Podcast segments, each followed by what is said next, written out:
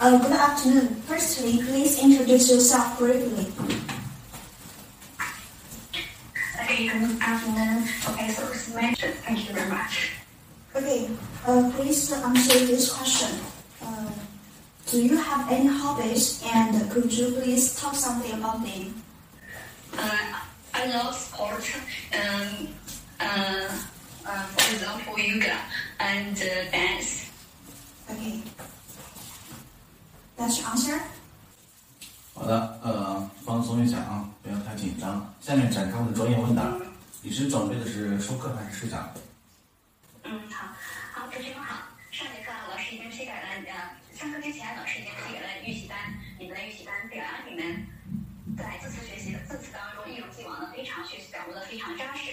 同时呢，我们班但是呢，在老师检查预习单的过程中，发现我们班有五个同学愉快的愉中间漏了有没有哪位同学上来示范一下？好，小李同学示范的写的非常的棒，横平竖直，真是我们班小小的书法家。另外，老师在预习当中发现有十有十位同学豌豆的豌写的不够美观，我们写的时候应该是左边窄，右边宽。来，伸出我们的手，我们一起来写一下这个字吧。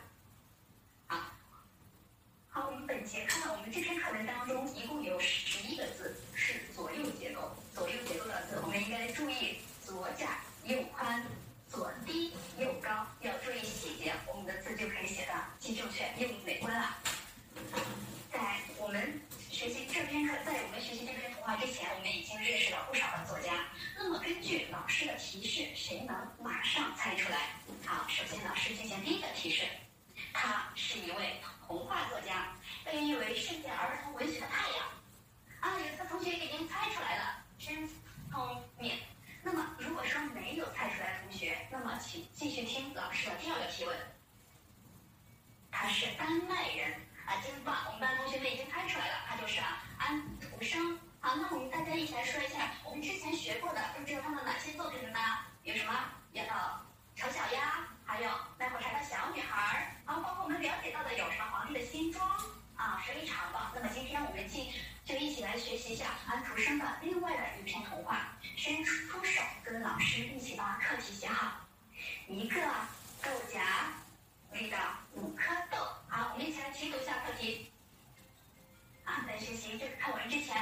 同学们请先看一下课文的导语，它的要求是什么？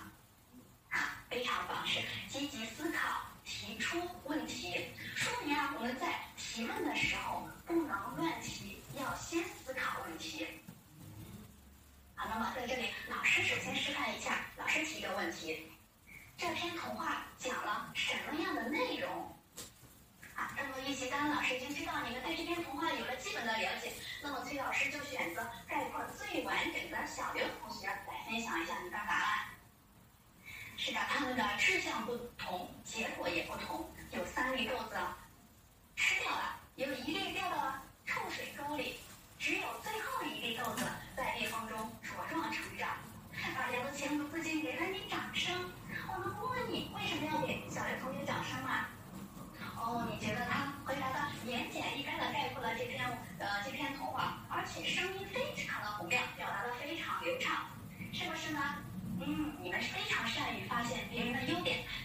要在这里把掌声送给你们。好，接下来请同学们再次默读课文，在提问条上写上你的疑惑。提问的时候要做到与课文无关的不提，一下子就找到答案的少提。自己解决不了的，或思考了才能解决的，要大胆的提。好，刚才老师转了一圈了，发现我们班有许多的提问小博士。下面我选择几张投在我们的大屏幕上，同学们可以给这些问题分分类吗？嗯，你觉得有些问题简单，有些问题有点有一点点难。那么简哪些问题简单，哪些问题难呢？那我懂你的意思了。啊，有的是根据几句话或者说几段话，比如说为什么最后一粒豌豆说了两次怎么样就怎么样，这类问题是根据课文的部分内容提出来的。而像哪粒豌豆才是最了不起的，这类豌豆这这类问题是针对全文问题提出来的。所以我们在学习当中呀，不仅要善于发现问题，而且要整理问题。接下来呀、就从每就请每个小组的成员把你们的提问条贴在小组的问题清单上。简单的问题，组内的同学要帮忙解决；重复的问题只贴一个，对，非常棒，只贴一个。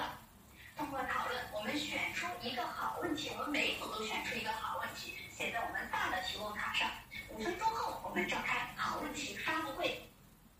时间到了，每个小组快代表发言吧。刚才啊，有八个小组提出了非常有思考价值的问题，需要重复的一共有三个针对全文题的，有四个针对部分题的。现在马上开启我们的问题解答之旅。好，第一个问题针对全文的，武力豌豆谁才是最了不起的？这里我们要请出表格来帮忙，上面有每个豌豆的打算、结果和品质。谁能把每个豌豆说的话读出来？举手回答。好，第一例你来读吧。现在我要飞到广阔的世界里去了，如果你能抓住我，就请来吧。两个感叹号都读出来了，非常自信。那么它的结果呢？被鸽子吃了。好，第一粒豌豆真的是盲目自信。那么谁要来到第二粒豌豆呢？好，我我将直接飞到太阳里去，这才像一粒豌豆呢，而且与我的身份非常相称。它的结果是是什么呢？嗯，它落到了水沟里，它又是怎么说的呢？啊，同学们都找到了，不过读的时候注意语气。那么下面请，嗯，下面听老师来读。我胖的够美了，我胖的要爆炸开来了。我想，任何豌豆从来不曾，也永远不会到这个地步。我是鼓励豌豆中最了不起的一粒。你们觉得它是不是最了不起的一粒呢？啊，太狂妄了。那么剩下的就请同学们自己读一读，待会儿来分享交流一下。啊，同学们都概括的非常到位。第三例、第四例，它们属于得过且过型的。最后一例是属于随遇而安的。借助表格，我们可以清楚的知道第五粒豌豆是最了不起的。不仅如此，它还帮助小女孩恢复了健康。同学们也提出了相关的问题。为什么小女孩的病情就变好了呢？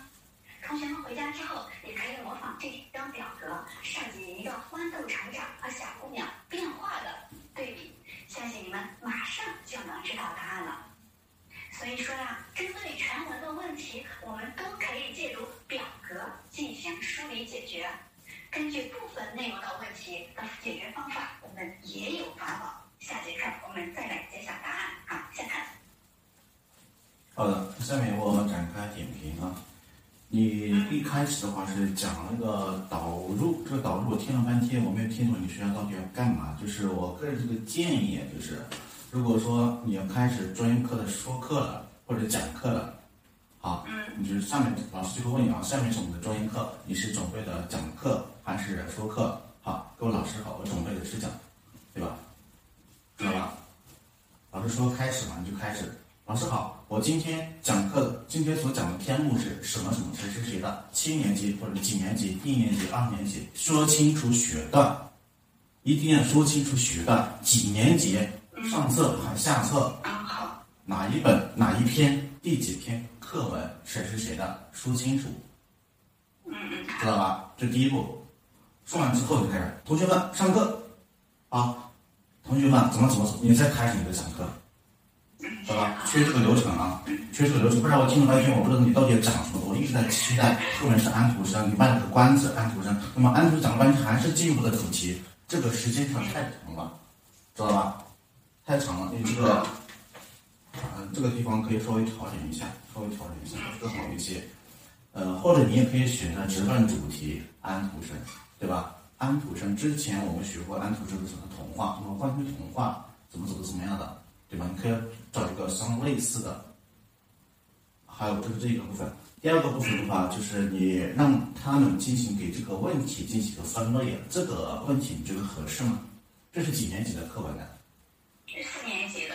小学四年级是吧？小学四年级给他们的分类，给问题分类，我觉得这个问题的设计有问题。听清楚我说的吗？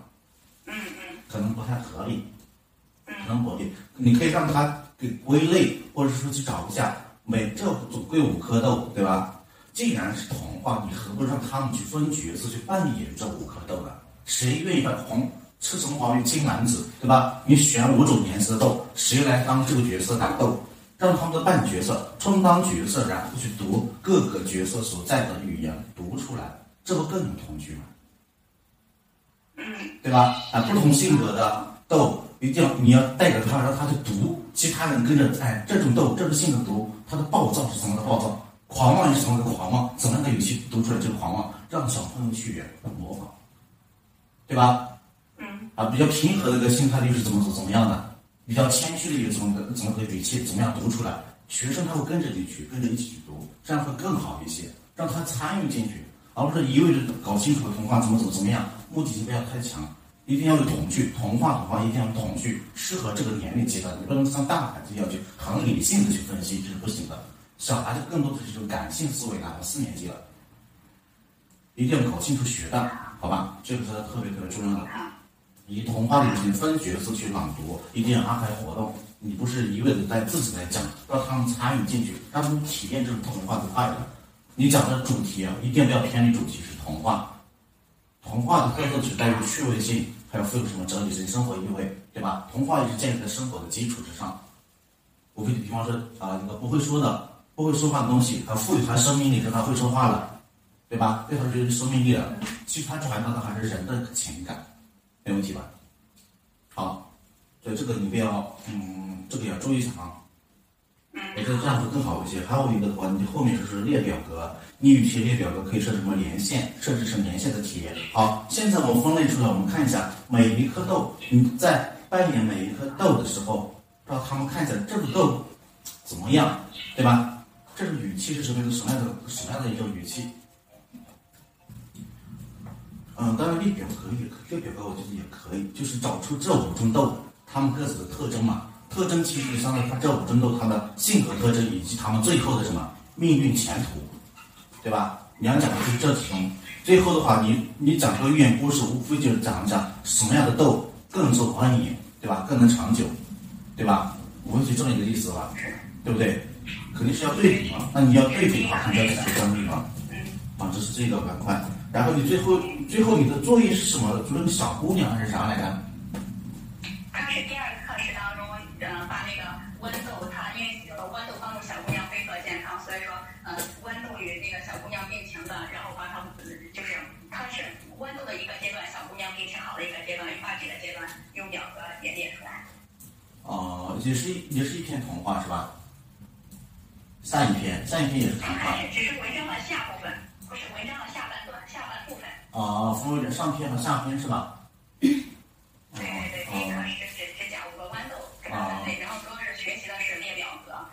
进行这个一个文章中反复用列表格进行分析文章。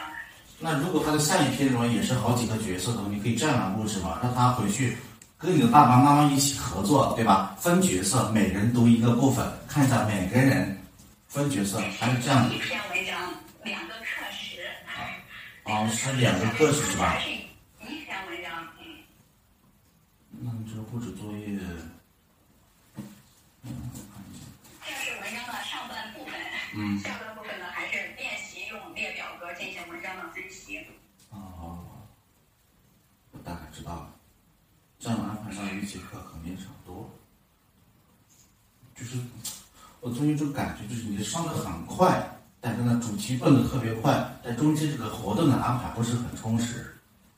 发现没？你就刻意的往你那个角度去引，但是呢，你中间缺少跟学生的互动，还有一个缺少活动的学生的参与，缺少学生的参与，你可以这种学生分角色的一种形式来，可能会更好一些吧？好吧？嗯好，这是我给你一些建议。然后的话，把头发扎起来吧，不要笑场，你不要笑场。就是作为一个语文老师，哪怕就是遇到不会的问题，就沉着冷静的去应对就可以了，知道吧？你不能你那边自乱阵脚，这是不行的。还有一个背稿特别明显的，因为口语方面，然后回答问题期间你不要身体摇摇摆摆的，这个不好的个习惯就把它改掉吧，好吧？还有就是，比方说你说错了，然后你就继续去重复重复这个词或者这个句子，就没必要，去跳过去就可以了，口语这方面，知道吧？好的，嗯，没听懂的地方，你可以说 please pardon，讲这么一句话嘛，不要一直在那，呃，一直在那坐着啊。就这个部分，还有就是你那边有杂音，可能是你耳机的问题，你可以把耳机换成那个外放的，或者是要找一个话筒，你去试一下，声音再大一些。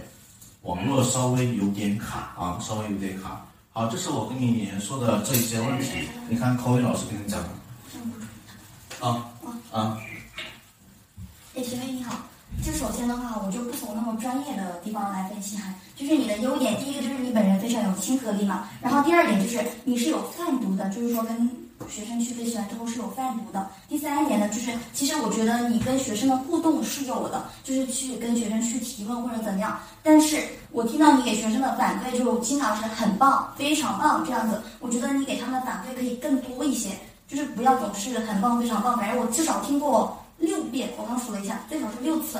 对，就是可以给他们更加具体一些的反馈，对吧？然后第二一个就是你的眼神有点飘忽，就是你站上讲台，你就应该是这个整个的主角，应该坚定一点。我讲的就是最好的，哪怕我说错了，我也是对的，就是坚定一点，不要总是这样子。对，呃，然后第三一个就是你的呃整个表情以及你的肢体语言，我觉得因为你面面向的是一个就是这种小学阶段的学生嘛，就其实可以更夸张一点，你的语调就是可以更加的夸张一点，就不需要说就是坐在这里正正儿八经的。是虽然说你的身体不要摇来摇去，但是你在讲课的过程当中，你的肢体语言可以更丰富一些。